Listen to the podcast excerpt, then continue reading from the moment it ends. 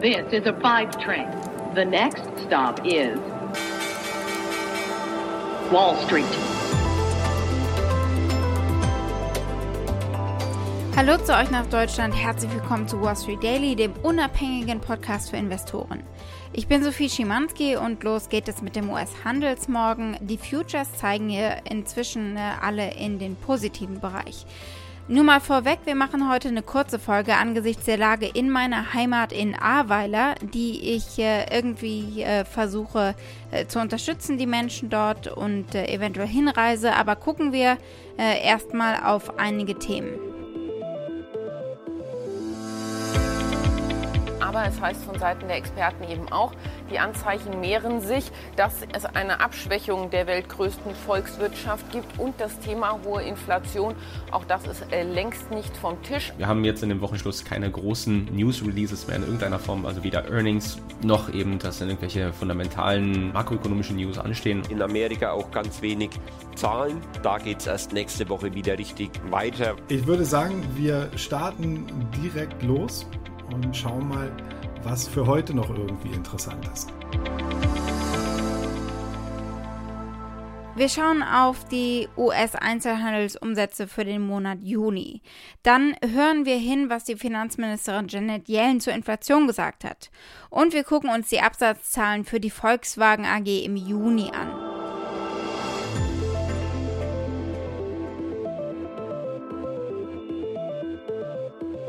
Zunächst ein Blick also auf die US-Einzelhandelsumsätze. Da gab es gerade Zahlen. Sie sind im Juni unerwartet stark angestiegen, weil die Nachfrage nicht nur nach Dienstleistungen, sondern auch nach Waren stark geblieben ist. Der Einzelhandelsumsatz hat sich im vergangenen Monat um 0,6 Prozent gesteigert. Das hat das Handelsministerium gerade mitgeteilt. Die Daten für Mai wurden nach unten korrigiert auf einen Umsatzrückgang von 1,7 Prozent.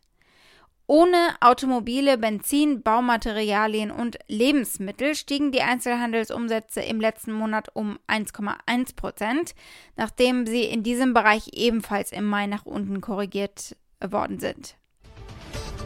Yes, survey says our June read on retail sales, and we all know maybe the most important number here is going to be X autos because of some of the issues regarding supplying, building, automobiles. And, and if you strip out autos and gas, it's up 1.1. These are really, really strong numbers. And on the sales control group, retail sales control group, this number is plugged into other more important numbers up the economic food chain. That is up 1.1, also about three times more than expectations.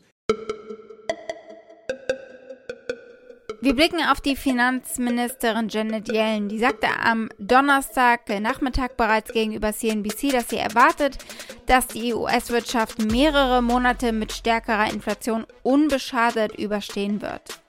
Sie geht davon aus, dass die Preise letztendlich auf ein normaleres Niveau zurückfallen werden und nennt marktbasierte Inflationsmaße als Beweis dafür, dass die Inflation längerfristig unter Kontrolle bleiben wird. Well, I think we will have several more months of rapid inflation. So I'm not saying that this is a one month phenomenon, but I think over the medium term we'll see inflation decline back toward normal levels. But of course, we have to keep a careful eye on it. You know, measures of inflation expectations, I think, still look quite well contained. Those expectations are actually a driver of price setting behavior.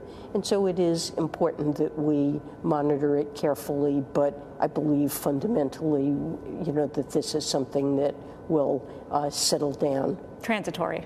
Transitory. Sie hat sich allerdings besorgt geäußert über die steigenden Immobilienpreise und äh, was diese stark ansteigenden Preise für den Wohlstand der US-Amerikaner vor allem in der Mittelschicht bedeuten.